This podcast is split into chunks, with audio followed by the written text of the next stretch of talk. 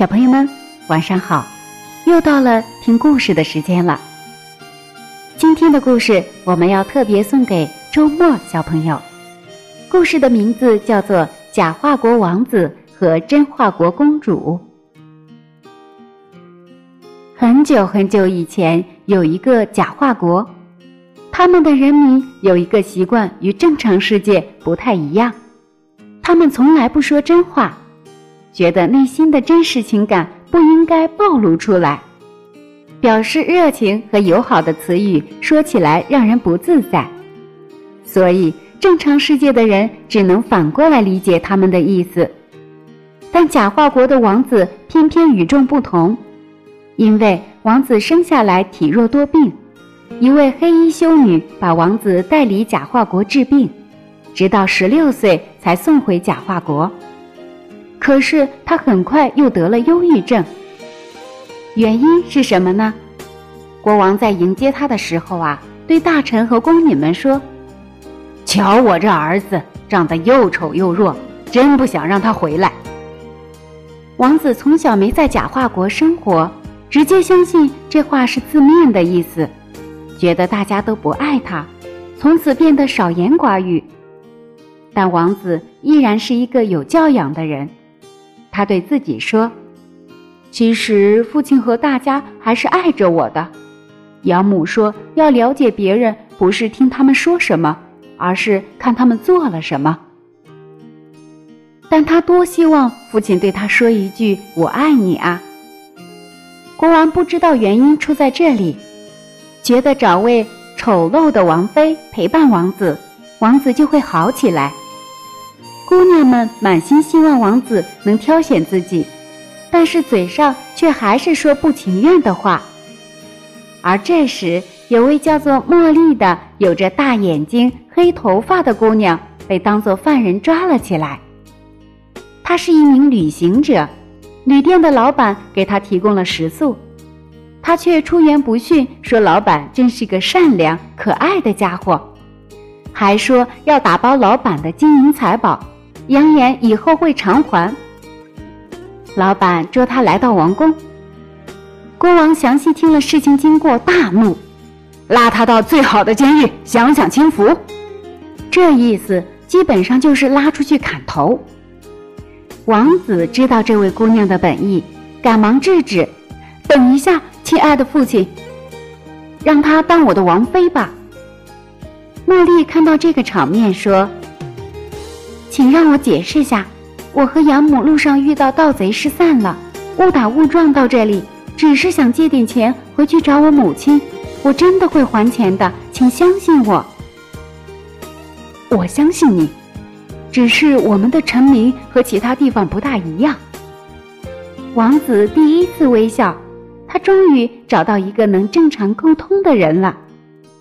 国王看见儿子露出难得的笑容，瞬间就默认了此事。但第二天，茉莉带着王子的珠宝消失得无影无踪，只留下一张字条：“亲爱的王子，宝贝先借走，以后还你。”这下全国人民都在讨论落跑的王妃和轻信他人的聪明王子。孩子，其实这个问题很严重。国王安慰着王子。他的行为违背他的诺言，我抓他回来问罪。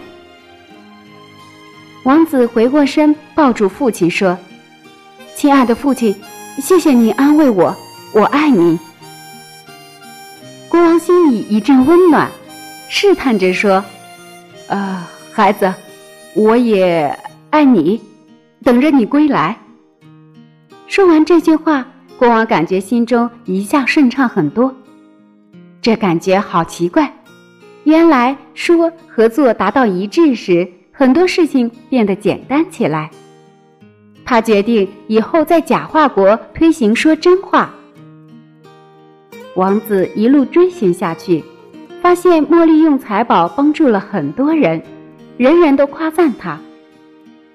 他在一家旅店找到了茉莉，跟他在一起的居然是他的养母黑衣修女。修女怜爱地说：“茉莉是真化国国王的女儿，这孩子秉承了真化国所有的良好品德，但是后母不喜欢他。他的后母善于用假话骗人，国王也被蒙蔽，还派盗贼追杀他。王子听后说道：“我想带他回到我的国家，那里很安全。”突然，屋外变得十分喧闹，随后一大队人马拥了进来。你的父亲可想死你了，快跟我回去！大臣热情地抱住了王子。大臣说话的语气和行为方式和以前完全不同，连黑衣修女和茉莉都愣住了，这跟他在假话国里听到的完全不同。王子为这个变化感到欣喜，假话国的人终于可以想说什么就说什么了。